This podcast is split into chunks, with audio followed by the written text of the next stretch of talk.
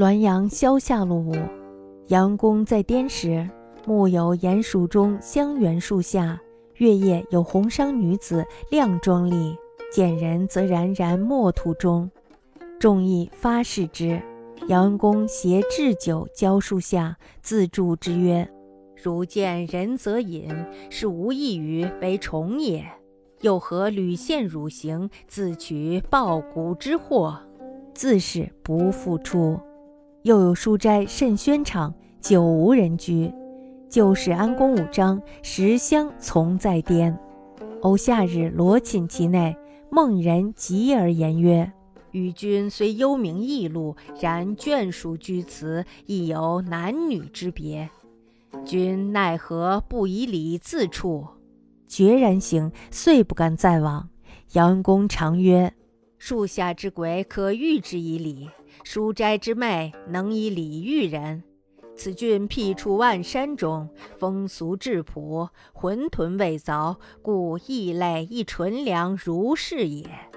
杨公在云南的时候，师爷说衙署院里有一棵香橼树，在这棵香橼树下呢，每逢月夜就会看到一个红衣女子，浓妆艳抹的站在那里。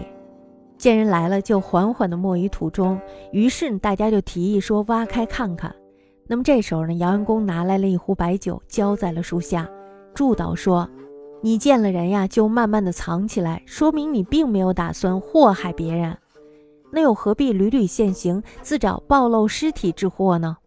从此以后呢，这个红衣女子便不再出来了。还有呢，一间书房非常的宽敞明亮，好久都空在那儿。舅舅安武张公跟着姚安公在云南，夏天呢偶尔会光着身子睡在书房里。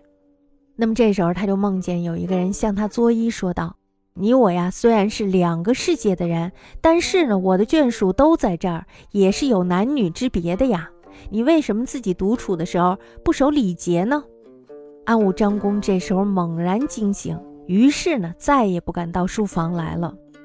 杨公曾说：“树下的鬼可以通过讲道理使他明白事理，书房的鬼呢，能够通过讲道理让人明白事理。”这个郡呢，处在偏僻的万山丛中，风俗朴实而不开化，所以呢，鬼怪什么的也都是淳厚善良的。